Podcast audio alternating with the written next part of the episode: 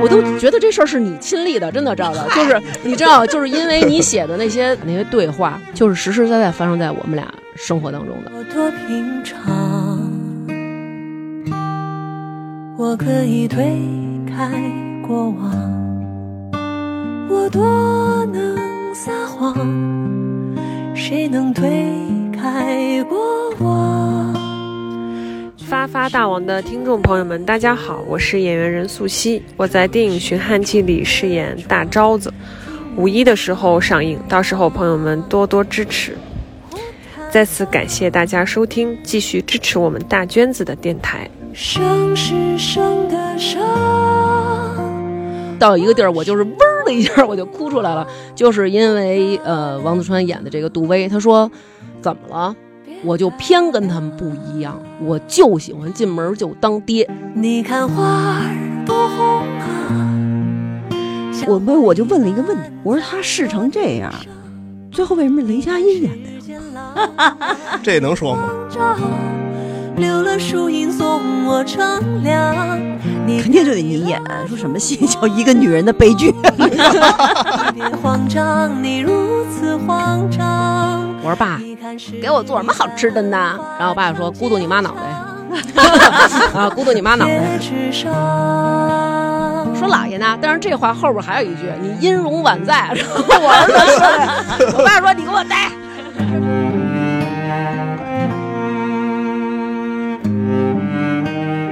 人吧，在就是你突然间被揭穿的那一瞬间，你编不出瞎话来，知道吗？对对，你跟大你跟大傻子一样。然后我说我说 定给了。然后定给了，然后我赶去走过的地方。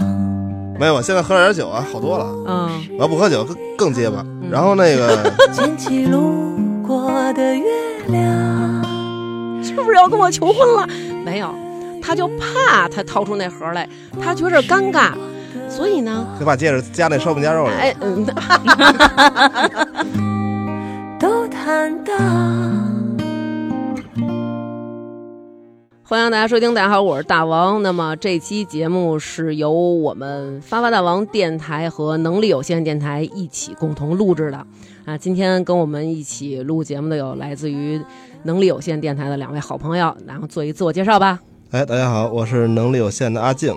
这名儿可够娘的，嗯，嗯，来吧大家好，我是天水，啊。然后今天还有一个重量级嘉宾，哎天水来介绍一下吧。，对，作家、编剧，同时也是我好朋友赵赵。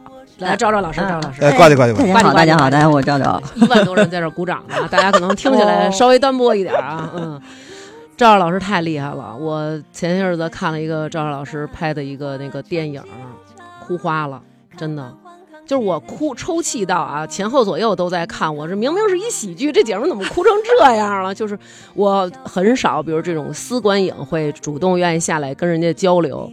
其实当时大家提问的时候，我特想站起来，就是问点问题，表达一下。但是我觉得就是不好意思。但是私自下来，我还是跟赵老师就是，行，姐们儿真行，特对，我别好。看那个交流结束，大王基本上第一个冲下来，对对对对然后来跟赵赵对啊对，就就特别特别激动那种。对，让赵老师给咱们说说吧。啊啊！这个电影叫《寻汉记》，是寻找汉子 的计策的意思。对，它是根据我在一四年的一个小说改的，那个小说叫《王昭君》。嗯，那个昭呢，就是不是那个古代那个昭君，昭是那个就是招揽的招，招揽的招，对嗯对，招地儿的招地儿，招地儿对对对对对嗯。其实你听这名字就知道，他们家其实有点重男轻女，嗯就是生一老大是女的，所以叫嗯哦昭昭。君，他的他有一个弟弟呢嘛，就嗯就就是他妈后来再嫁以后，嗯有一弟弟就叫叫杨来，嗯，就是来了，男孩来了，啊就这么一个家庭，对对，嗯是这么一个女孩，嗯就是她。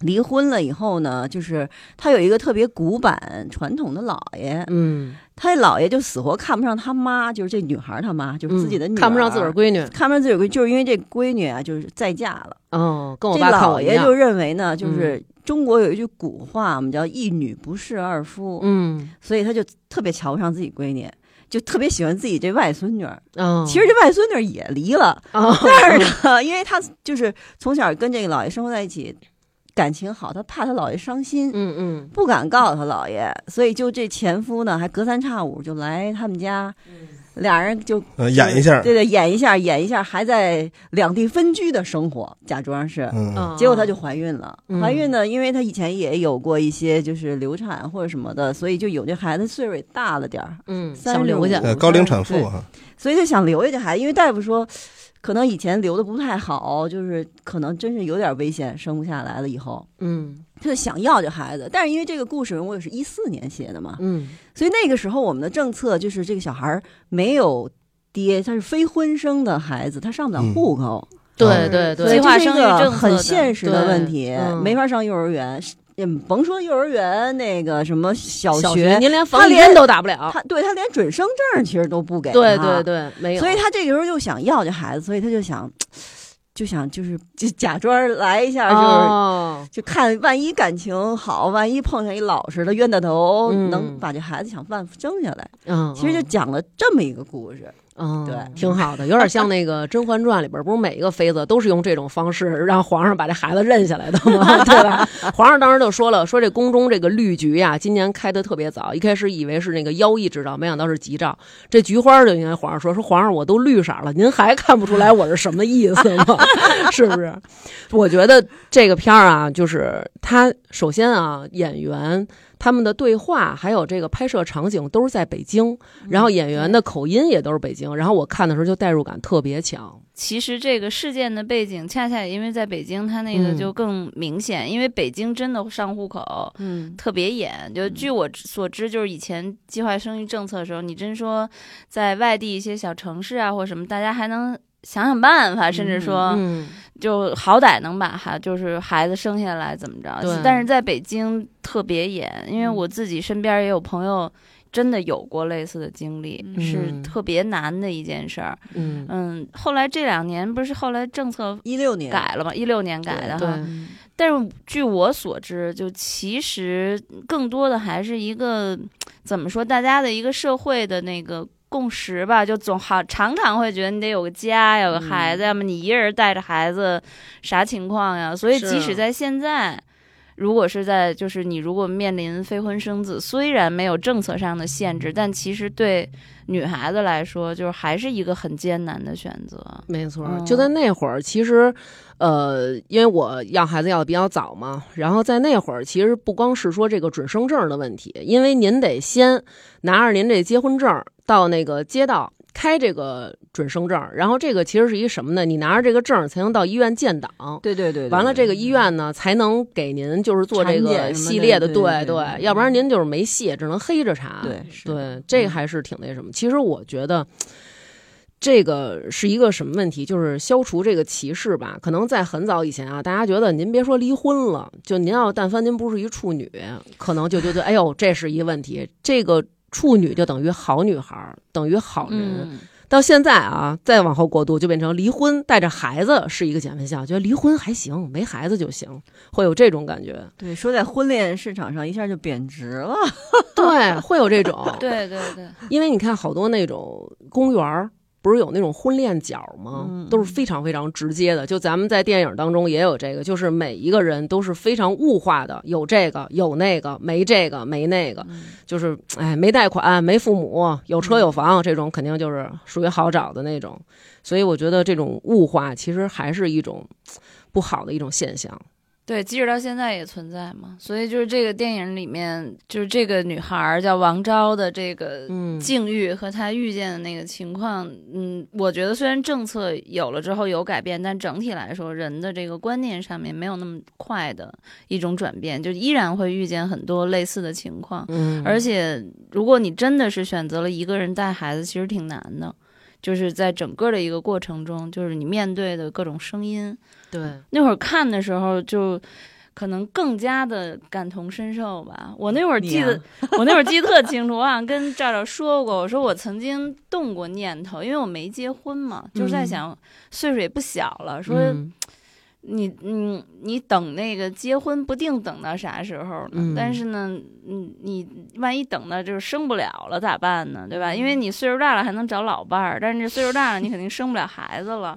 然后我说那万一我要是自己生一孩子，我琢磨琢磨有点儿难难。当时也是觉得哈上户口怎么办？然后还跟周围朋友开玩笑呢，我说你们有万一我要这样了，你们有人愿意接一下盘吗？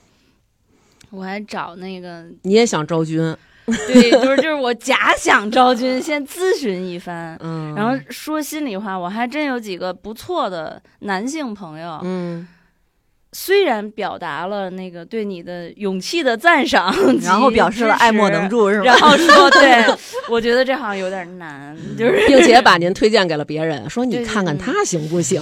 对，然后那个那个推荐给了别人呢，也说这个，嗯，我可能那个咱俩是好朋友，我说但是这事儿。嗯，不不好办，这就是这其实真的就是一个现实。对，因为可能在我说咱结了上了户口就离，然后那个别人也会觉得是，因为他不没那么简单嘛。就是生活就是没那么简单。对别人会觉得说，那你一下等于我就变成一个离异的人了。我因为我也是离异嘛，然后那会儿甚至于有这样的情况，就是那个身边有哥们儿，然后被家里逼婚，逼得太狠了，就是逼婚到什么程度？就是你回家，妈就跟你说这事儿，结婚呐，要孩子呀，老了没人管了，生蛆在家里怎么办呐？什么就是总是这样的，你知道吗？就是这是个贯口吗？对对，就是因为反反复复老是这个嘛，以至于最后他妈呀已经就是魔怔了。后来我们这哥们儿就跟我开玩笑说，我呀，要不然把你带回家去。我就说妈，我要娶她，她离婚了，她带着俩孩子。他说我妈肯定跟我说，儿子结婚这事儿不着急，咱们就别结了，就一人挺好。还是从长计议哎，对对对，这不能吵。那你作为一个男生看这片儿的时候，你有什么感觉啊？哎，阿静说出哎你的故事，阿静，说出你的故事，我都不敢说这些事儿。为什么呀？没有，我看这片儿的时候，就王子川演那个角色，嗯，杜威，对杜威这个，其实我觉得挺苦的。你还没说出来杜威是干嘛的呢？对吧？这杜威由你来介绍。对，杜威呢是一个，就是咱们明面上算是个混子，嗯。看着像算是混子，开摩的的，嗯。然后也不修边幅，脏了吧唧，一说话就是那种，嗯，操，就就就就就都都这样的。的然后就也是那种有点混不吝，嗯。也没有感什么感情经历，嗯，他就等于是出现在王昭的生活里了嘛，是。兜兜转转嘛。他不想给孩子找个爹上户口嘛？嗯，杀手，对，杀手，就北京、嗯北京不有好多这种人，就是其实你看就是点点儿当当，哎，每天感觉也没什么正事儿。对，没什么正事儿，然后跟那个公园老大爷一块儿他妈称兄道弟的，对下象棋对，称兄道弟的，然后一说什么就是啊操这这那哥的，嗯说的头头是道的。但是这种人你往往发现吧，他本质是不坏的，但是我嗯我不知道这个杜威的这个原型是个大概是个什么样子的，就这样。就这样是吧？哎呦，我可想认识认识了，有工作，人有工作啊。有工作，我不行，明儿我得明儿我得托这赵老师，我得认识一下这原型，太有魅力了，太有魅力了。就是他在这个电影里边每回这个出现这个环节啊，因为我只看了一遍这咱们这点映，嗯，然后那个点映是什么呀？驾祥话都出来了，点映，点映啊，对点映。然后呢，他每回出来那个场景跟那个环节，我老听见能伴随着一种特别轻松的那种背景音乐，对我都没注意到。我觉得他就是刚听到这个这个女的跟他坦白的时候，他肯定也有一种就是受到侮辱的感觉，就被人骗了嘛，就嗯特他妈的搓火。不是这种就是嗯太绿了，对，太绿了。我觉得这里边其实每一个人啊都特有特色，然后在我们身边儿就不光赵赵老师，他身边有这样的朋友，其实我们身边也有这样的朋友。说说这个咱们这男主角儿，男主角那个王子川儿，我特喜欢。我也特喜欢。呃，王子川儿是中国当代的独立戏剧圈还挺著名的一个、嗯呃嗯编导演一体的嗯人，嗯就他有一个，他们有一个自己的剧团吧，应该这么讲。而且他一直有非常有自己的风格。嗯，他是一个一个挺，就如果你看到这个人演员本人的时候，他其实是一个，就在我眼里是一个艺术家气质的那种人。嗯，但是在这片儿里没有什么艺但是在术气息，在这片子里，啊所以我就觉得他演特好，塑造能力太强了，特别好。然后，嗯然后这个角色，我跟赵赵聊的时候，赵赵也说，那角色也写的好呀。主要是写的好，对吧？王子川老师就是稍微这么一发挥，对吧？哎，那怎么就是选角儿的时候就能选到他呢？哎呦，特别逗！选角的时候，我们当时就是都快开拍了，就恨不得还有一个礼拜就开拍了，嗯没找着男一号。啊，是吗？我以为之前有人选，后来推翻了呢。对，然后就一直找不着合适的，给我们愁的。结果呢，是有一个资深的一个选角副导演，他一直是给宁浩选角的，嗯他就说说说有一个上戏毕业的一个演员叫王子川，说演话剧的，说特别好，说你们应该见见。然后呢，我们说见见吧。结果这个那天我没去，晚上回家、我就问唐年，我说见着了吗？他说见着了。我说怎么样？他说不行。我说为啥不行？他说是艺术家，哦，就是你知道他生活也是那种就比较各色是吧？谢顶，然后烫一脑袋卷儿，扎一揪儿的那种，一米九一大个儿，嗯然后特神经质，看着就跟这个片子里真是天上一脚地上一脚那种。不是这种对他说他是，艺术家，他说那个不太合适。哎呦，我们就俩又接着发愁。结果过两天那个选角副导演就知道了，就说说啊，说怎么样？我们说觉得不合适。他说怎么不合适呢？他说你们等着。他说我呀，我有存着一个多年前的一个硬盘，嗯是他去选角选那个宁浩的叫《黄金大劫案》，是后来雷佳音演的。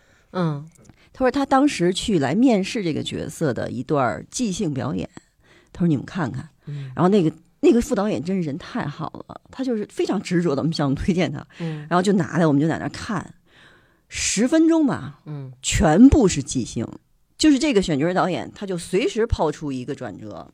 然后王子川就随时跟，随时转那个情绪，然后他那个人物性格的变化特别有层次。十分钟我看傻了，十分钟就说是他，要他我我就我们我就问了一个问题，嗯我说钱够吗？不是请他，不是，我就问这选角副导演的一个问题，我说他试成这样，最后为什么是雷佳音演的呀？这能说吗？不，我我我觉得这没什么不能说的，嗯。因为我觉得不可能有人，坑啊！我知道，但是你听我说完，我就觉得不可能有人演过他，嗯演太好了。后来选角副导演说，因为那个角色是一个东北人，哦，哦，是地域限制了他的。那个雷佳音是东北人，鞍山对对的吧，好像。对。对嗯。但这个男孩他是我们北京丰台长辛店人，我们南城的，我们南城的。你，得说嗯们我们我们对南城的，嗯。所以就觉得可能还是不是特别合适。但是我当时我们当时看完那个，就觉得就是他就是他太好，就是真是天才，我觉得他是天才。对，我觉得这种就是得你自己就带着这劲儿。你说你是一北京南城孩子，你演一北京的爷们儿，那肯定没问题。那时候我有一姐们儿特逗啊，他们也是有一个戏，然后就是要找一个演一个那个这古女孩啊，是一个女农民工。然后当时呢也是招这个演员，就是来了好多人，各种角儿啊什么的，然后导演都是不行。不行，不行。然后呢，我们一朋友就跟这姐们说说你试试去，你试试去。然后他就去了，去那儿导演一看是你，就是你，谁也不行。我告诉你，不许离开北京啊！随时随时 Q 你，你就进组。然后当时他就特高兴，就是我这才华和我这相貌终于得到了认可。然后问说演什么？说演一女农民工。就找你，别人谁也不符合这气质。当时我这姐们儿直嘬牙花子，说本色出演，绝对本色出演。对对，这跟我一姐们儿那会儿在说，那会儿很很早年间在燕莎门口说碰见一个副导演，说哎我们有一个戏，肯定就得你演。说什么戏、叫一个女人的悲剧？是脸上写着“悲剧”俩字儿吗？呃 就是丧，就是丧。嗯 但其实王子川真的是一个特别好的演员。我是看这个呃电影之前，我是看过他的话剧，嗯，我就挺喜欢他的戏的。但是我看那个之前，其实这个戏的主演是任素汐、王子川、李保田，对吧？嗯任素汐和李保田都知道，我没有看过王子川的大银幕作品，我心里一直有一点儿，就是以前也看过一些话剧演员上大银幕，其实，呃，带着偶尔对，偶尔是会有点儿出，有点儿跳，就是他嗯那个镜头感或什么是不一样的，是两、嗯。两个场景。嗯。结果我就我就记得我看的时候，我就一直跟这我跟这儿那个说了好多次，我说王子川演的太好了。嗯。然后我还有一次机会能跟王子川交流的时候，我还提了这么一句，结果人王子川说我没觉得这个有什么区别，就是他其实我后来想，对一个演员来讲，这就是对的，就是我我是在演那个人。就是话剧舞台上也有很多很细碎的那种东西，你虽然可能你离得远，你看的没那么清楚，但他演员身上如果没有，他也不能说服你。对，然后他在电影里面，他这种说，他就是把人这个吃透了，让他真会。嗯因为他特别逗。他去建组的时候，我是听唐年说的，说说您看了这剧本吗？我说看了。说您觉得怎么样哈？啊，能演，就俩字儿，能演。对他，我觉得大家看电影的时候，可能也会更能感觉到，就是赵照老师说这感觉啊，他就是这样。我老觉得他生活中肯定就是这样。但生活中其实一点儿都不这样。完了完了，不 他演的，所以所以我们老说这个电影是一个，就是演员都是反差特别大，反差因为素汐跟那个角色也不一样。素汐其实是一山东孩子，就是特冲，嗯，但是这个戏里倍儿窝囊。就唯唯诺诺。是对，然后宝田老师倍儿精神，一老头儿，啊这里边看着特老，对啊对，所以他们每个人其实跟角色都是不一样的。颠覆了大王的呃，颠覆了。那我爱上杜威了，因为我觉得啊，就是因为都是北京的孩子，然后可能就是咱们对于这个身边这些北京男孩啊，你会有这么一种就是固定的这么一种想法。但是我觉得杜威这个角色，就是他所有的都是我觉得北京男孩就是这样，比如说。就不会好好说话，啊，对北京男孩儿哎不会好好说说话，像什么哎呦太棒了，你好美，呃你真漂亮，你真好这种话说不出来，一般都是行成不错凑合可以，就都是这个，就是这已经是你最佳的褒奖了，嗯，就是没有任何的褒义词能从他们嘴里好好的说出来。呃，比如我们交男朋友啊，就是他要是想夸你，他绝对是。夹杂着好多的东西，零他在哎，在这里你你仔细的悟吧，就是你你们俩白天约完会啊，晚上你回家躺床上，哎呦，那句话不会是夸我呢吧？就都得后琢磨那种感觉，他不会夸你。他就是那种让你啊，我我的我一般是回家想，嗯我靠，他是骂我的吗？对，我真的是我交北京北京的男朋友，我都觉得我跟不上，就是我不知道你是在夸我还是骂我。对，就是这种。因为我们家那口子，就是他从来不像人家你谈恋爱，咱们有时候可能会难免，比如说看个韩剧什么的，人那里边那个男孩儿都是那种，哎呦，说那种什么用你的泪烫我的胸，呃，什么那个 你。土味情话我你是我跨越什么鸭绿江也要去寻找的姑娘，都是这种。我们家那没有，就比如说那会儿正在交往热恋的时候，那都得夸女孩好啊、瘦啊、漂亮啊。我们家那个啊，见着面儿叭抱一下，说一句什么你知道吗？告诉嚯家伙一袋面似的，就是都是这种词儿，就没有好词儿。对，就是有我觉得特别像那种放大的小学生。对小学男孩儿他喜欢一个女孩儿，他就打她，欺负欺负她纠对辩那种。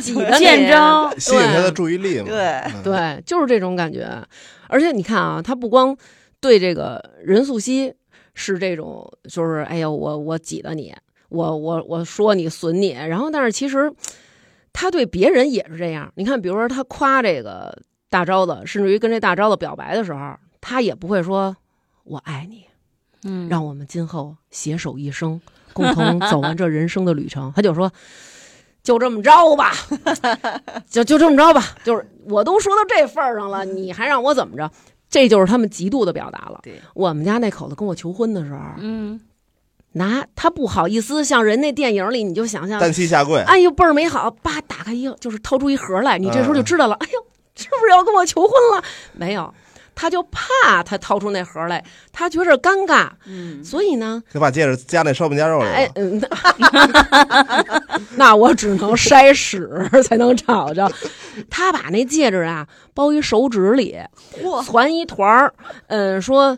嗯，给你一个，而且他要是还不能是特正式，就特别不经意，嗯，给你一东西。你以为他给你垃圾，然后你顺手就给扔了？我就是，我以为啊，因为之前他嚼着口香糖呢，然后他递我一手指，他说给你给你一礼物，我当时就想指定是那口香糖，他想让我帮他扔，我顺手就揣兜里了。结果大哥傻了，说那你瞅瞅啊，我说我瞅什么呀？口香糖，他说你瞅瞅，你瞅瞅，我一打开一戒指，你说这时候你还不说点什么？你说点那个对吧？咱俩怎么着？他说你收拾吧，那个咱们这事儿就这么着了啊。我说我说怎么着啊？这不是你过生日了吗？我我送你一生日礼物。我说哦，我说行。他说嗯顺便那事儿也就这么着了。就是他说不出来什么你嫁给我吧这种，他说不出来。能能理解。对，你看王子川也是，他就不是这杜威也是，哎，他说不出来那个咱俩结婚，咱俩过日子，他没有这种甜言蜜语的表达。确实羞涩。你看他在那个头一回见面的时候，就能嗯看出来非常羞涩，对，他也不会言辞。那场戏是我们开拍的第一场戏，也是那就那么入戏了。这两个演员第一次对戏，哇，就是就还有点尴尬。其实我觉得就正好就是很对，符合那种对对对对嗯相亲的那感觉。因为任素汐以前也是知道王子川，看过王子川的话剧，但是就他心里也没底，不知道他演这个影视剧会是什么样。啊就这么第一天拍完，然后后来任素汐跟我说，说我觉得哎有了，哎，那这 有了啊这这场戏毕竟是头一回搭戏，那这场戏其实这个时间的环节上选的很妙啊。嗯很嗯，妙对，正好就是，而且就是大家可能没看啊，想象不到。这个这个杜威就是王子川老师饰演这角色，进来以后就是都不正眼瞅这姑娘，就是那种特讨哄那种，就是要是咱们一看就是没戏，这男的没看上这女的，他就是那种怎么着吧，挺好的，你挺好的，我觉得你挺好的，因为他自己就觉得没戏，对，然后再加上看着人那车钥匙了，对吧？放一宝马车钥匙，然后就是那种我跟您比不了。其实北京人是这样，然后就那种然后就抽烟了。对，就是我觉得特别特别逗。而且你看啊，这个王子川老师就是饰演这角色，他在这里啊逮谁查谁。就是老爷是不是一个小区里的扛把子，谁也不敢惹，通耍到王子川这儿完蛋，各种插，说送老爷子一植物，老爷子说说你这都折了，说你这不跟您一样吗？您不也折了吗？这太他妈差，就是北京老爷子真这样，就我爸就这样。前日子就是我爸有一哥们儿啊，他们上那哥们儿家去玩儿去，一大帮人，然后阿姨去，嗯我们那阿姨把门开，说又来了，刘哥，你几个进来。那叔叔啊正在那儿换灯泡呢，然后我爸他们好像就开始了各种插人家，说哟干嘛呢？女娲补天呢？然后这叔叔呢也是就是可能太着急了，生气，然后想就误把梯子当平地了，一步都迈出去了。哎呦，说真棒，我说你这还是得您这练过，就地十八滚，就胸骨都摔折了，还插呢。不是北北京人就这样，就是他就是这么插，就是你都已经这样，他还是损你。但是你说照顾不照顾你，对吧？你你们家摔伤了，我们帮你接孩子去。有点什么事儿，我们帮着你去。北京这男孩儿他不会说您出门我给您撩个帘子，哎，你快坐下，我给你搬个凳儿。但是大事儿上绝对他能行，盯得住这种，还是靠谱的，还是靠谱靠谱。嗯对，所以今天跟你们聊完，我觉得以后录节目的时候，我对老崔和阿静都好一点儿。啊，那没必要，那没必要。啊那没必要没必要没必要还没必要。没必要，没必要。您要是说嫁一北京男孩儿，我觉得您要想说要点这浪漫，挺难的。他可能不但是会，或许这就是他们的一些对方式。对，你你是双膝跪地，你是双膝 对，没有，我们海淀镇那个，我们我还是我还是能说出口的，我还是能策划一套这些乱七八糟的。你说过我爱你吗？跟媳妇儿？说过呀，哎呦，我还说过那什么，你愿意让我闯入你的生活吗？哎呦！你是中关村的吧？对，我就我就是中关村，土土生土长中关村人。这话你，哎呦，那你真是我，你是给我们北京男孩儿拔粪了。我们家那口子这么多年啊，我爱你这仨字儿分着说过，谁爱我呀？我啊，我说你爱谁呀？你就是都得都这样，连不到一块哎，儿。对，我说我说你把这连着说，哎呦，你就夸你啊，那个逛那个世贸天街，我们俩人说晚上看电影去。那边儿立一牌子，一个那个大那广告，上面说就是什么洗牙呀，能让这牙变成那种冷光白。我说哎，我说我想我想弄一这个，我想让我这牙啊变成那种冷光的黑人那种白。他说我操，他说刘娟你这牙就行了，说你这牙都这么白了，你可别弄这个了。说你干嘛你要卖淫去啊？我说嗯，我这我说怎么要求这么高呢？就是现在。我不是，他说我就是夸你的牙已经特别白了，就是哪个男的看着都会为你心动。我说我真没听出来，我的妈呀！我啊，你说有这么夸人的吗？对我我也理解不了。啊，我当时我就说这怎么还能跟这种特殊行业挂上钩呢？我就真的他，但是他们就这样。我以前交往的北京男孩儿，就是我老觉得他在挤兑我，然后我就可能就是觉得你呢 对对，然后我但是我你太坏了，我我觉得咱们可以呢，把这里边几个重要的人物，然后分别咱们一个一个聊聊。对，其实咱们可以先聊聊这个李保田老师，姥爷老爷，这老爷就是典型的那种，就是隔辈儿亲。因为刚才赵老师也介绍了，他是就对他这个外孙女儿，其实是对吧？从小带大的，然后一直在他身边，他是特别的喜欢。姥爷主要是姥爷跟他上了一条船，啊，嗯，本来这种东西像老一辈儿嗯，不太能接受，不太能接不能接受，但是老爷最后从老爷嘴里说出来，说咱得我觉得是老爷是更不能接受，更不忍自己的外孙女儿一个人，因为不是，我觉得姥爷其实他后来就觉得女这个外孙女之所以这个处境是自个儿害的，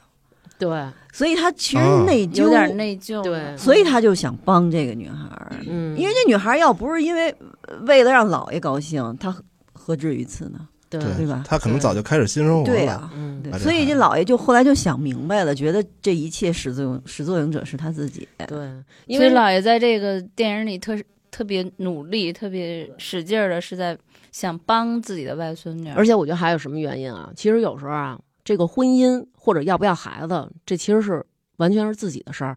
但是在中国，咱们更多的是觉得我得结婚，好像我得给父母一个交代，或者说我得要孩子，我得让我爸我妈对我的未来放心。其实就是刚才赵赵说的，是想让姥爷高兴因。为其实大昭子在生活中，我觉得他是一个就是被我们很无视的这么一个女孩儿。嗯可能在单位里，大家就是什么活儿都支持她去干，嗯，然后好欺负，好欺负，嗯就是她可能就是那种三缺一的时候，你赶紧来，赶紧来，别废话，就那种那种女孩但是其实这样的女孩儿，她回到家，在她的长辈心里，她也是一个很宝贝的孩子。她也是千金，对，其实，在她姥爷眼里，她最宝贵了。她一嗯点儿，她在她，她也知道，她在她姥爷眼里就不像在外边儿那些人就对她呼来喝去的。是姥爷对她是很好的。嗯但实际上，你想深一点儿，就说这姥爷真不知道这孩子有什么毛病吗？真不知道这孩子在外边受欺负吗？，是，所以他越知道这个孩子外在外边受欺负，他在家里要对他越好，所以就那种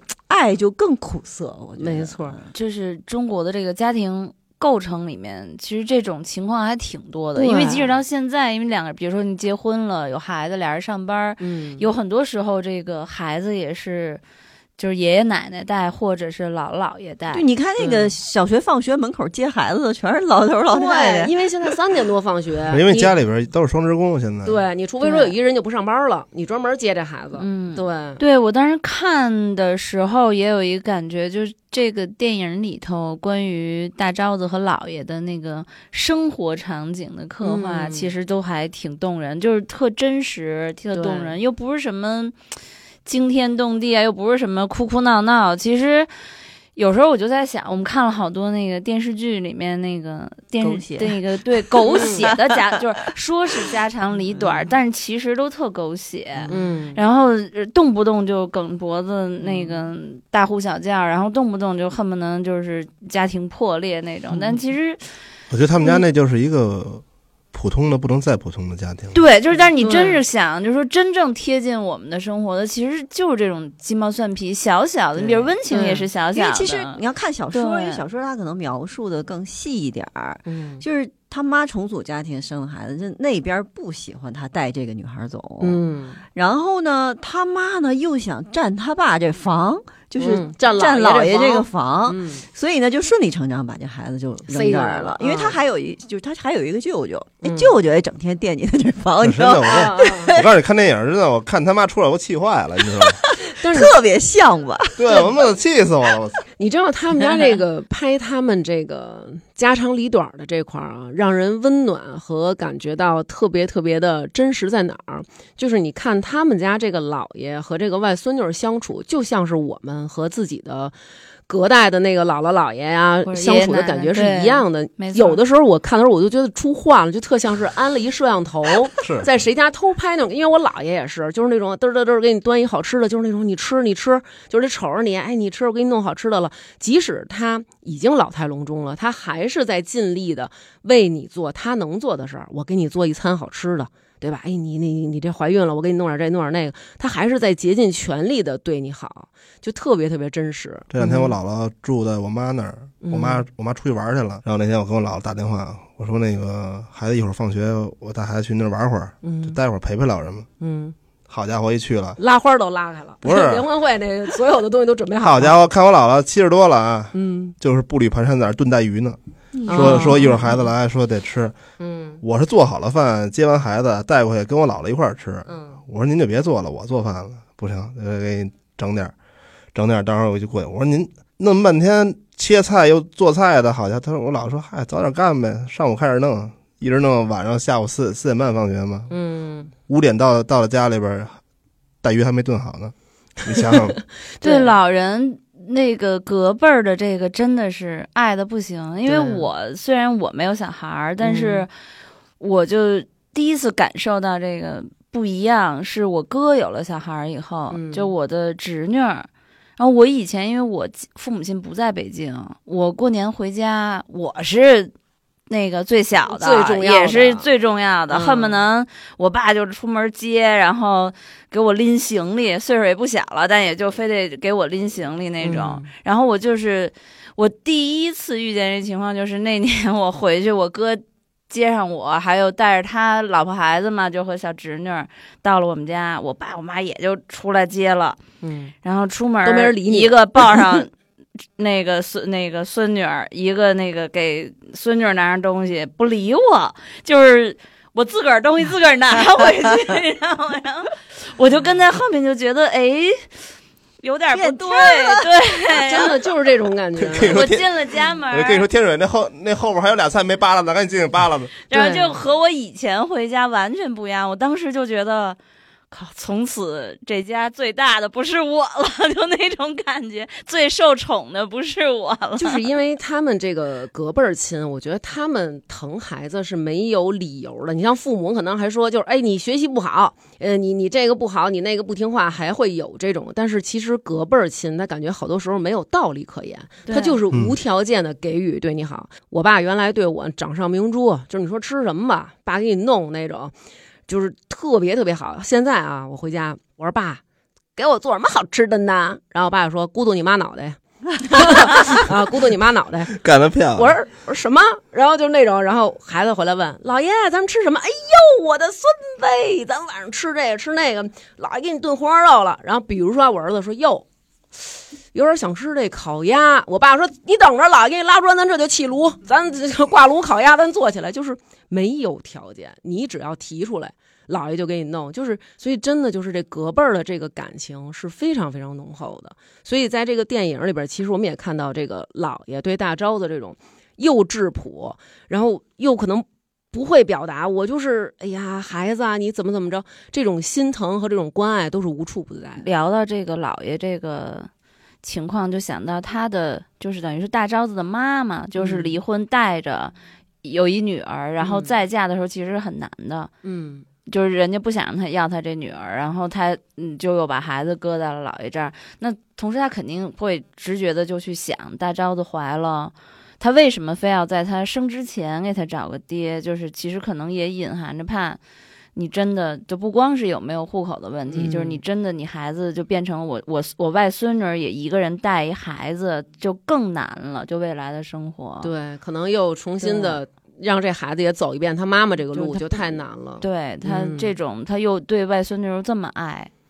对，所以我觉得其实大家看的时候，估计也能会想起自己的爷爷奶奶或者对姥姥姥爷我们好像之前凡是有这个就请亲朋好友啊，大家啊朋友看看的时候，嗯，大家都会提到这个点。而且李保田老师这演技也是，对对对就是好多，而且好多九五后的小孩儿，嗯，他们就是更感同身受，好像他们就更多的是被这个隔辈儿的嗯。长辈带大的，多。就是说一看到相关的这个情节就不行了，就就是哭。对，因为他们还没到那个大龄 单身带一孩子的这个李宝田老师这一幕一定能触动很多很多人，去想起自己的这个上一辈儿。他也归功于赵赵写的好哈，嗯，也是，对，特真的特别生活。我觉得真的就是只有观察生活、热爱生活的这么一人，他才能写的这么特别质朴，你知道吗？而不是那种就是浮夸的那种，写出好多那种不合不切合实际的好。说这个我赶紧带我孙女儿去挑十几个玛莎拉蒂，买五十多套房，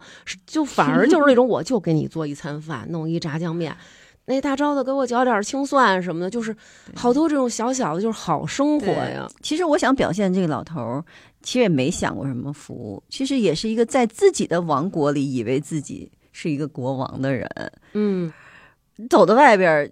你就是一个普通老头儿，所以他他有一次他就有一场戏，他不是训那个大招子吗？嗯嗯，嗯他说：“全楼门儿你打一打，全小区打一打，他的世界也就到这儿了。谁敢就在欺负我外边儿就没有。其实那个话其实是很悲凉的。是对，嗯一句话没听见，赶紧就拿起助听器来说：“你再说一遍什么？”其实他就特别想让人多跟他再说两句话。对，特别嗯渴望交流。你像现在，就是我，包括我父亲也是，他就聊天的时候就说你在什么那个暗度陈仓，那话怎么说来着？你在什么什么？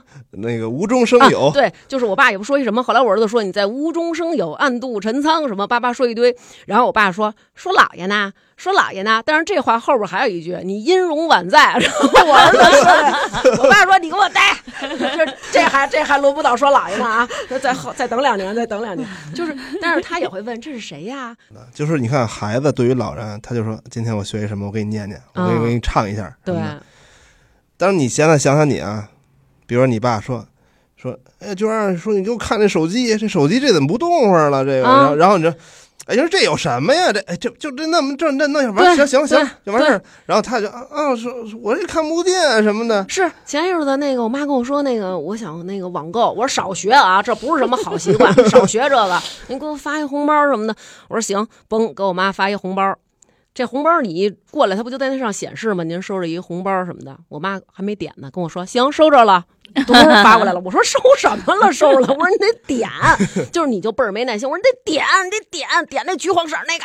然后我儿子就是那种姥姥，我教您啊，幸亏你儿子教他了，你儿子不教他，第二天得骂你，说钱我给我收回去了。二十四小时退回。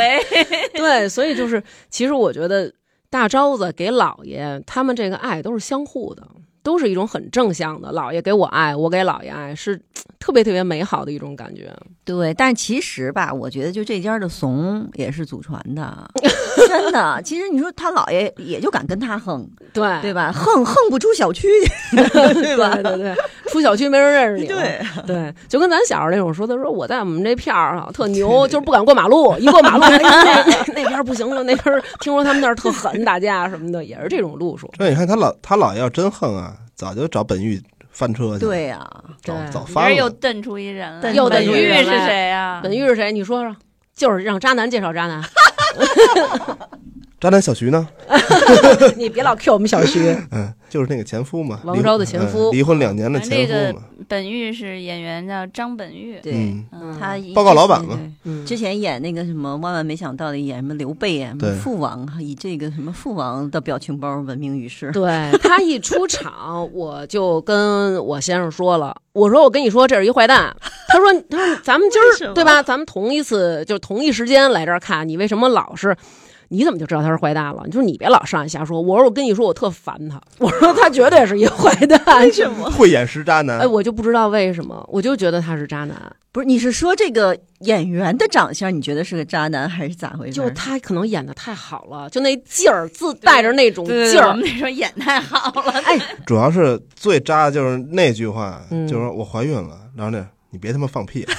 嗯嗯，然后当时我就我我操，这么我能说出这句话来也他妈真绝了，我操！对，关键就是他渣在哪儿？我觉得离婚不渣，因为婚姻嘛，对吧？这个感情，这个你这人这一生什么人都能遇上，对吧？有可能，比如说我就遇上我先生这种，有可能我遇上你这种，就是人的际遇嘛，对吧？是很不同的。你遇上这么一个男的不合适，离婚这没有问题。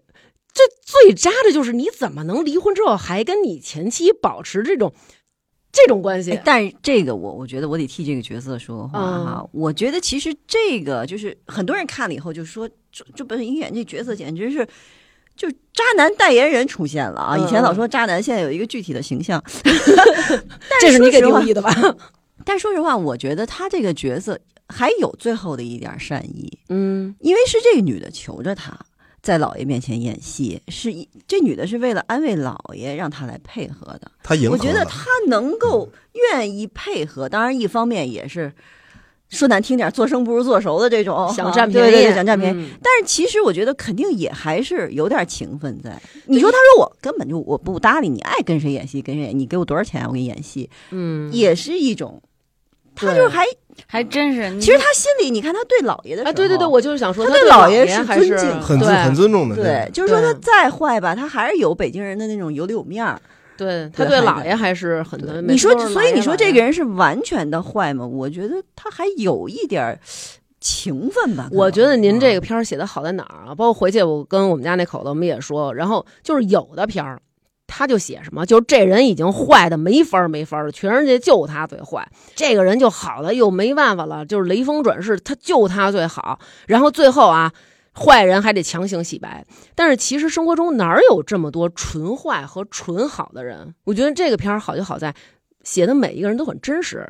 对我刚才因为听你们聊的时候，我有一瞬间还小小有点感动，我就觉得感动是什么？就好像每一个人儿，就每一个人物，你们每个人都能想到点儿什么。就是要么比如说我自己的感同身受，要么就是我家有这样的样子，要么就是我遇见过这样的人。就是你看咱们说到现在，好像每一个小线头瞪出来，我都能有点感受，然后都能觉得有点意思，而且我们都可以聊，就日常我们就好像都聊，哎，你知道这人吗？还你你能想起谁吗？咱们哪朋友可能之前就怎么怎么样？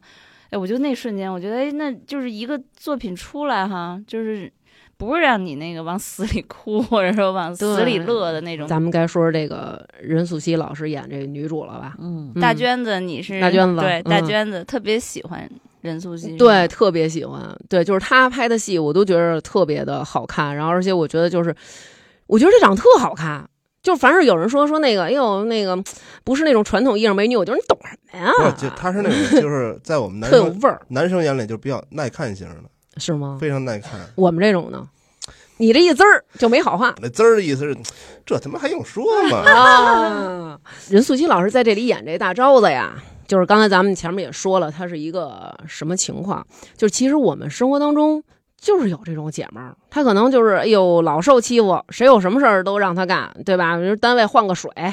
对吧？都是哎，你放着我来，特别特别热情，特别特别好。赵老师的原型也是这样的性格吗？从小就是我们上学的时候，啊，你们老霸凌人家，他就老得替别人做值日。哦嗯，，然后比如掉的东西砸着他，大家都骂他 心疼那东西。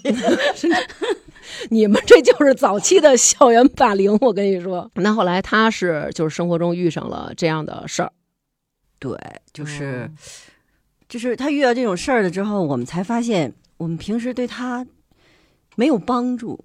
嗯。我们老我们也老拿她打岔，嗯。没事儿，因为其实女孩之间、闺蜜之间也是分等级的。嗯，嗯。就是这种女孩是那种你随叫随到，嗯，甚至你你睁眼她就在你们家的那种，恨不得。就其实等于就是连塑料姐妹花都算不上。对，就就是空气一样。对，我我不觉得这个是，比如说塑料或者说霸凌，嗯它恰恰是赵赵说的闺蜜的一种形对式，一种闺蜜。对对一种闺蜜，嗯不是你不喜欢她，根本不是。对就是我我这个原型这个女孩，她还有一个特点，但是在这个电影里她削减了一些，因为就觉得可能他们我不知道导演怎么想的啊。就是我这闺蜜她有一个毛病，她就老爱重复你说话，哦，她永远没有自己的观点，她永远在附和你。比如你说，我觉得那谁谁谁特他妈讨厌，他说嗯是不好。而且你说我我我今天去哪儿，说那个那个什么，觉得那地儿特别不好玩儿，说那个那咱以后不去了。他就是这种人，哦，他没有任何自己的观点，就是其实可能在职场中，大家可能会觉得这人挺随和的，但其实就是有点杵窝子，没有自己的一个主见。没完全没有主见，嗯他就是用这种方式来获得就是友情吧，可能就大家就觉得哦能一块玩儿，但是嗯他可能就不会是你最重要的朋友。就有时候可能你会觉得，哎呦，这姐们儿倍儿有主意，哎呦，她特别棒，或者怎么。这种女孩儿其实可能，因为我身边我也有这种朋友，然后我们在一块儿老插她呀什么的说，然后人家可能就是嘻嘻哈哈，就是咱们说那种特实逗吧。嗯，但其实你说，看起来好像这个人他没有任何发愁的事儿，他跟你们在一块儿都特快乐，。嘻嘻哈哈。对嗯你有什么事儿，你跟他说，你说哎呦，我这是生气了，我们俩吵架了，怎么怎么着，他帮着你出气，王八蛋。但是你说他没有难过的事儿吗？就是他从来不表现，对很少表现就是实际上就是这样的女孩子，就是或这样的人，其实，在我们生活中其实还你看他在单位那种状态，其实他有有点台词儿还删了，就是他不是有一同事，一男同事嗯说说你去前台嘛，你给我拿快递，嗯。然后呢，他就小说里有，就是他就去了，然后旁边一女孩就问这男的说什么快递，你又买什么了？那男的说我买一对哑铃？就是就是这种，就就就玩命，就男孩都会欺负他的那种，就觉得他不重要，大大咧咧的今天也是一个没有跟人发生冲突的一天，他就觉得平静的帮了人家过去了我。还帮了人家好多忙。对对对其实这个大家还挺需要我的，对对，就是讨好型人格嘛，他就是无限的、没有底线的去对别人好，没有任何的边界感，就是你谁都能来我的生活当中指手画脚一番，然后你们走没关系，屋里一片狼藉，我在自个儿收拾。我后来想想在，就包括自己在职场上或在生活中，可能没有这么这么明显，但多多少少每个人都有点儿那种去去，就刚才阿静说的自我释怀或者自我掩饰的那种，对，或者去迎合别人，对，或者迎。合一下，其实就是避免冲突嘛。嗯，嗯，然后另外一个就是把别人的一些有意的去善意的理解，就说我是被需要的对，哎，我帮上你了，就是这种背后其实还挺他不觉得你在支持他，对。嗯他就觉得哎，你是信任我，你就觉得我那个，你所以你就觉得他才找我，他就觉嗯我，因为我生活当中就就是这样，可能大家觉得你挺冲的，你不会这样，有什么仇你恨不得当场就报了，但其实不是，就是可能受了委屈，我心里会想，哼，我已经扇了他十个大嘴巴了，但其实表面上你你什么都没有，就我们每个人都有自己内心特别弱的一面，然后然后去找一些自己能去呃解决的方式，因为。你看，嗯你像我，我从小就是因为我从小是结巴磕子。嗯，现在不也是吗？没什么没吃太 利了。哦，我我现在我现在喝我我我我现在我我现在我现在没有，我现在喝点酒啊，好多了。嗯我要不喝酒更更结巴。嗯然后那个老给你起外号，结巴磕赶大车嗯什么那种，然后也没人没人跟我玩。你像那个有一场戏，有一场戏要把他辞退那场戏，嗯，他头一句话就是说说说那你们要辞了我就没人干活了。对，当时我觉得我操，我说太卑微了。因为我后来跟赵老师说，我说我本人就是我必须得录这电影，因为我本人就跟这个主角我们的故事基本上是一样的，除了我不是怀着，我是直接这孩子已经在这儿了。嗯我呢也是在那个离婚以后，然后这两个孩子都归我了，然后我是带着两个儿子，然后认识的我现在的这个老公。然后我们在刚认识的时候其实就是朋友，然后但是后来呢，他就开始就是跟我表达出来，就是想要跟我做这个男女朋友，然后甚至于可能要有进一步的这个发展的时候，我当时的感觉是什么？就是。人家这小伙子人没结过婚，人家还单身呢，人家干嘛非得找我一个？这人活已经够难的了，就别再给别人添麻烦了。而且我觉得就是像我这情况，你说我带俩孩子，不是说嗯，咱们就觉得这女生我好像就带俩孩子我就低谁一头，不是这种感觉，而是觉得好像在以往中国的这些社会的这个认知里边。这样的情况，你嫁给这样一个男孩，其实会比较麻烦。而且我想的是，这个男的他对我这么好，可是我给他带来的是什么呢？对，可能就是拖累，因为可能他不觉得，但是周围人的这些声音呢，周围的人人一看，哎呦，您这没结婚呢，帮您带回来一女的，呃，可能俩人是结婚搞对象，但是怎么还带来俩孩子呢？你现在在这个境遇之中啊，你会把很多事情真实化，就过为真实了。你会把很多的琐事真实化，你会为自己去想一些琐事的真实，还有为对方去想，尤其是为对方去想，你就会觉得，那我想到的这些真实的琐碎，对对方一定是一种阻力。对，你觉得他可能沉浸在现在的爱情之中，或者是如何，他有可能在这个荷尔蒙泛滥的时候，他可能不会去考虑没太，错。不会去考虑太细的这些东西。我当时就是觉得，我说就是你啊，想得太美好了，就是你啊想好了，咱们这个不是说我是一个单身的男的，我找了一个单身的未婚的姑娘这么简单。我说很多因素啊都得考虑，你也得考虑你父母那边能不能接受。但是他当时给我的感觉就是说，我是跟你结婚。我不存在这些，我说那这俩孩子这是很现实的问题，但是他说这没有问题啊，那我就我就是进门我当爹没有什么不好，可能好多人会觉得进门就当爹这是一句骂人的话。他说我没觉得有什么不好，遇上你了，我就想跟你，但是你刚好又有这俩孩子，这有什么问题？他说就好像我认识你了，但是您刚好谢顶，或者说我认识你了，但是你刚好你现在骨折了，不影响。刚刚认识你，你的这个孩子的现现状是，他正好刚刚跳过了他最担心的那段阶段。对，所以我就觉得看那里边儿那个时候，我就真的特别有代入感，而且他说那话也是那种，他说就是我也就像任素汐老师似的，我说就是你我我这事儿你算了算了算了，这这这太那什么了，就肯定不行。然后他就说你甭管了，这事儿就这么着。我不希望每次我往前迈一步的时候，你都往后退一步。他说，嗯我希望嗯你哪怕不往前迈一步。你就站在原地，你别我往前迈一步，我想跟你有更进一步发展的时候，你老往后退。他说你这个就让我觉得很崩溃。嗯他说你就跟着我一起往前走。我既然找你，我不是说我找了你，我才知道你有孩子，我是知道你有孩子，我坐根儿就知道。然后我那我现在喜欢你，我要跟你过，我不觉得是问题。然后我说，但是这个孩子这问题，他说你不用跟我说谁的不是我的孩子，他说是你的孩子吗？我说是我的孩子。他说那我跟你是两口子，是你的孩子就是我的孩子，你也不用担心说我娶了你对这孩子不好，他们是你生活的一部分。然后当时我就特感动嘛，然后对，我觉得你老公这不是很对不是很浪漫，真的很会说，就这但是这些都没有，不就这啊，嗯不比说一万句我爱你强吗？咱们俩呢，要不然就相忘于江湖，要不然我就当你一姐，你就当我一兄弟就完了。但是他跟我说，他说我不，他说我就要跟你结婚。然后我说就是太难了，真的。然后结果有一次就跟我说说那个呃，我爸我妈说今年过年让你三十儿去我们家，后来我就去了。哟，嗯啊，就是吐口了，然后结果那个我婆婆就说说，你看什么时候咱们两边家长见一下，然后那个回头咱们把你们这事儿给办了。我当时就觉得，哎呦，那就是是那南哥这工作做的不错呀。做的真的特别不错，就是相当嗯长时间。然后，但是非常让我感动的是什么？就是我觉得那可能如果去双方见面的时候，那可能是我父母或者我公公婆婆，然后我们两口子就完了。然后我公公婆婆就直接说出来了，说呃带孩子咱们一块儿。啊、因为孩子没人带嘛，那你不能把孩子扔家，我们几个去。说那个你带孩子，咱们一块儿，我们也见见那个这俩孙子什么的，真的就是这种感觉。然后我们吃饭的时候，然后我婆婆还准备那个红包，就给孩子说那个嗯来给你们见面礼，然后孩子也是就是爷爷奶奶什么就这么叫，就是让我觉着真的特别好，而且就是我们真的就是结婚之后啊，我公公婆婆就是也知道我们不会要他儿子的孩子，就是我们只是带这两个我从以前带回来的这两个儿子一起。然后他们没有任何的反对，说那不行，你必须得给我儿子生孩子，嗯就没有这种。你看这生活里是有童话的，对。哎呦，对这真是有。然后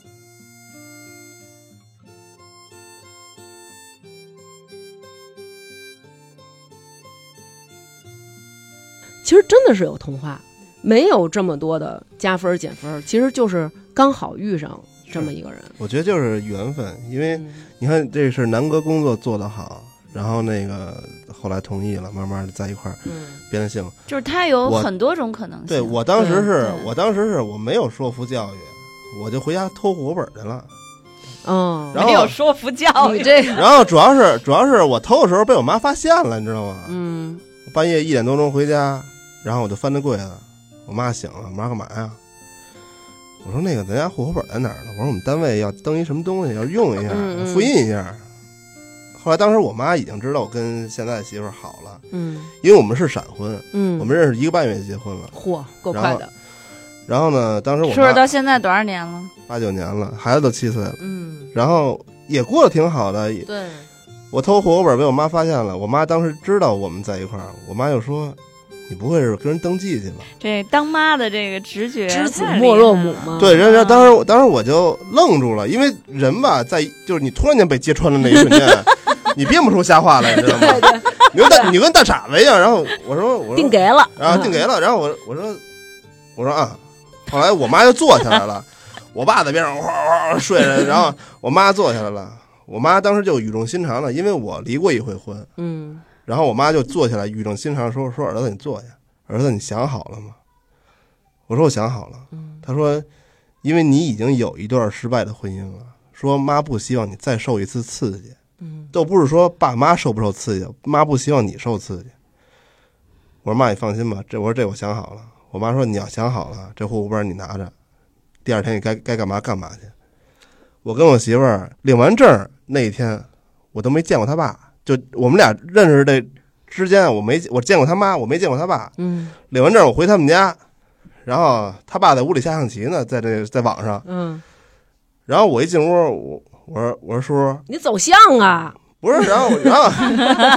飞着像呀，那也得先打招呼，是不是？我说，我说，我说，我说叔，我说不对，我说那，我说爸，因为他爸特别爱下象棋，嗯他爸对于这些事儿啊就是你们怎么好都行。嗯然后呢，我我我说爸，他爸见我啊，你好，我我说你好，他爸说，我接着下象棋了。啊，我说好可爱啊。然后我说我说是，嗯，然后呢，我跟我媳妇儿感情也挺好的，孩子什么的都特别重要。我觉得没有什么不对，你就离过婚或者如何如何，你就不可能说就确定了你找不到下一段美好的婚姻或者有美好的生活。我觉得这个太片面了。是我们现在常常看到的那种说自立自强、独立自主，我也当然你可以一个人。说实话，，我个人认为嗯没有必要喊口号。对呀、对，其实生活就是抽丝剥茧，有问题解决问题，解决不了那我就找寻求帮助解决问题。我干嘛要天天在那儿喊口号？对呀、呀、会有很多，我我是觉得真的勇敢，或者说嗯真的那个。是，就是你可以，你不管是喊不喊口号，你如果喊了，你真是这么想，你就这么做。嗯就是您，嗯，我就自己带，我就自己生，对，也是一种方式。你就就是你选择结婚，选择不结婚，然后就是离婚，这就是只要是您真的能干下去，但是你不能给别人喊口号，说你你得这么做。我觉得这是不对的，因为生活是每个人自己的。对，对。就你不是只有一个样子，就所以说你你一个起一个头的可能性特别多，嗯。就是你离婚带孩子，找对象被别人侮辱的，或者说被别人真的嫌弃，说甚至不成了的、也有，对，进入到另一种生活状态的嗯。也有，嗯。然后就是。真的是自己日子自己过，然后别拿一个就一种方式嗯。去要求大家都是一样的。对，我因为我一个人嘛，我单嗯。身，所以我会常常遇见的就是别人会觉得，啊、你你你单身，嗯，你应该怎么怎么样，对吧？就是你就我会常常觉得你们就别你们生活幸福，呃，你就觉得只有婚姻才是唯一道路。那其实是反过来，就是我一个人过得挺好，我也不能。我也觉得我没必要说你们这些结婚，你们肯定都千疮百孔，你们都是那个我就是我遇见难事儿就我自己扛才叫牛逼，我不就是谁都别拿一种方式去套别人。对，因为婚姻它不是改变命运的一种手段，当然就不排除有人是手段，但是我觉得，嗯呃，我愿意再次带着孩子走进婚姻，是因为我觉得这是一种。我喜欢的生活的方式，而且我们事实证明，就是在一起生活确实是很好的，所以我觉得其实，嗯，咱们说这么多，就是不管您怎么样，我觉得这个片儿给人的感觉就是每一个人他的想法和他的选择都应该被尊重，因为他是一个人。我选择的就是我当下最需要的，我选择就是最适合我的。我看的时候的感觉就是像王昭，就大昭的这个女孩儿，我觉得她，呃，就他让我看到很多就是我能感同身受的地方，但他肯肯定又不是我，嗯嗯，但是我我就觉得他就是他身上的那个，你不管是怂的一面，还是说他。嗯，特还真的特使劲儿的去干的那一面，就都有一种，就其实我们每个人这辈子不都是这样，就不就是兵来将挡，水来土掩嘛？然后找自己的方式，找动用我能动用的那个一切的力量，你不管是寻求帮助还是怎样，嗯、你不管是选择自己承受还是寻求帮助，都是都是说自己去想办法把这日子往前过，嗯，就想过自己想要的日子，对，它就是一种生活。因为你看他过的人生就是什么呀？就是其实你说你能用对错去衡量这些事儿吗？对，你没法去用对错去衡量这些事儿，因为我为了我的孩子，我这么做有错吗？没有错。我都觉得这事儿是你亲历的，真的，赵赵，就是 你知道，就是因为你写的那些那些话，那些对话，就是实实在在发生在我们俩生活当中的。他就跟我说过，就是当时我就是一下到一个地儿，我就是嗡的一下我就哭出来了，就是因为呃王子川演的这个杜威，他说怎么了？我就偏跟他们不一样，我就喜欢进门就当爹。就是当时我老公就跟我说过这话，我！正是因为他的这些一步步的坚持吧，就给了我很多的自信。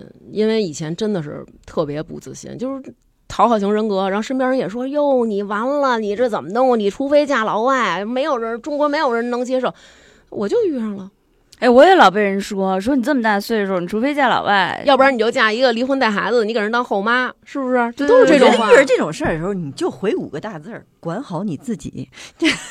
对，确实是。其实我觉得就是自个儿被窝里那点事儿还没折腾明白呢，到人家这生活里指手画脚，真是挺无奈的。操！虽然没见过南哥，但是我在这节目里得说一句，南哥 respect，真要的是 respect，真真爷们儿，真的就是你总感觉啊，这个平凡的人，人生中总会有一些不平凡的选择。对，其实他并不是为了脱离平凡，他只是想真真正正的活给自己看一次。没错，真的，就如果阿静，你这是在为男主角代言，真的是，我觉得如果要是人人都是那种利益的动物，什么事儿都想到对我有多少利，对我有多少好处，你说这世界多荒凉啊！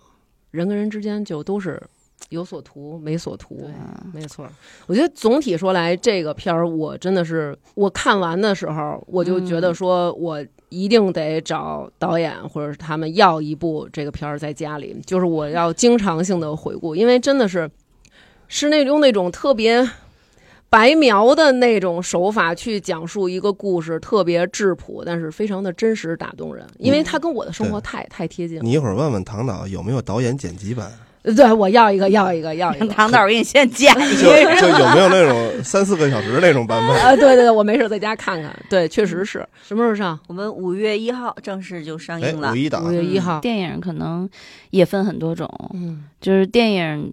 有的电影是你看到开头，就是你你不知道故事会怎么走，嗯就是它是靠悬疑，就是你未知来推动你的。是。但有的可能你是很快你就知道可能故事会怎么走，但是这就是你去看，你还是能看到很多的细节和不一样。他为什么这么走？他为什么是这样的？对。他是怎么一步一步走下来的？嗯，还有里面的那些，呃，不管是让你笑的，就是还是让大娟子哭的，就是这种啊，就可能每个人的笑点、泪点都不一样吧。他可能占这也就是电影的魅力吧。我觉得这是一种生活的表现，然后也是一种一家人相处的时候各种关系的一个呈现。我真的推荐大家去看，因为我确实觉得好笑的地儿真的是太逗了。然后谢谢大娟的推荐，而且任素汐还专门给咱们节目是是还录了是几句是话，是，对对，特特别特别感动。然后也预祝咱们这个大卖吧，票房大卖对，对对对，而且也非常的感受到了赵赵老师跟唐导的这个才华，嗯真的太生活了，真的太生活了谢谢要大点声说。谢谢。你要再说，待会儿就该给你标那个脏话了，你知道吗？这篇儿这篇儿一定大卖啊！咱们能听到的朋友们啊，一定要去，准没错儿。娟儿姐今天也是推心置腹的说了一些自己的事儿。嗯对，红了好几次眼眶。反正在我们这块儿，在我们这块儿还得祝这个娟儿姐跟这个南哥啊，May the Fourth be with you。哎呦呦呦妈呀！可以可以，挺好的，赵赵老师希望有更多的这种好的作品啊。好嘞回头我给你提供点原型好嘞。啊，然后那个搬上大荧幕，我带他们哭去，也别老我哭，好不好？好的，嗯，行那这期就这样，谢谢来自能力有限电台的二位主播，节目特别好，大家没事儿也可以听听，非常非常逗啊，也非常非常解闷儿。哎，哎，这这这是唯一一句没结巴的，因为就一个字儿，哎，哎，哎，来我们能力有限电台，能力有限电台哦。嗨，我的妈呀！行对对谢谢主要谢谢大娟子，谢谢大王。嗯能力能力有限。好，那就这样。然后谢谢赵二老师寻汉记，寻找汉汉记，的一些计策，好吧？那这期节目就是这样，谢谢大家收听，一定要支持我们去看这个《循环记》哦。好嘞，谢谢拜，拜拜拜。我多平常，我可以推开过往，我多能撒谎，谁能推开过往？句是句的句，装是装的装，听无常。忽坦荡，生是生的生，忘是忘的忘，不打量，别打量。你看花儿多红，小花一般散落地上。你看世间朗朗有光照，留了树荫送我乘凉。你看你拉住我的模样，你别慌张，你如此慌张。你看十里繁华长街长，看满荒唐写纸上。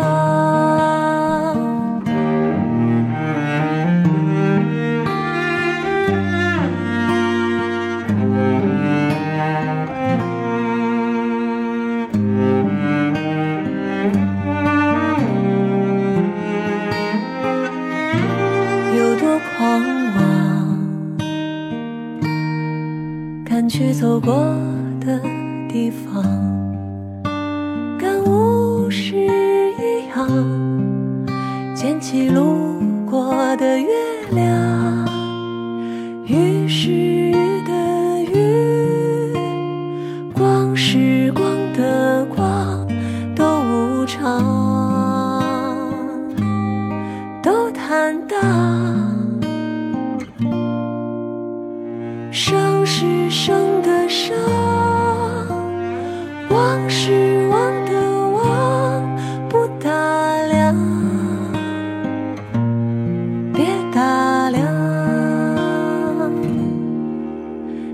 看花儿多红啊，小花一般散落地上。你看世间朗朗有光照。留了树荫送我乘凉。你看你拉住我的模样，你别慌张，你如此慌张。你看十里繁华长街长，看满荒唐写纸上。你看花儿多红啊，小花一样散落地上。你看世间朗朗有光照，留了树荫送我乘凉。你看我盼着你的模样，我没假装，我不会假装。你看十里繁华长街长，看满荒唐写纸上，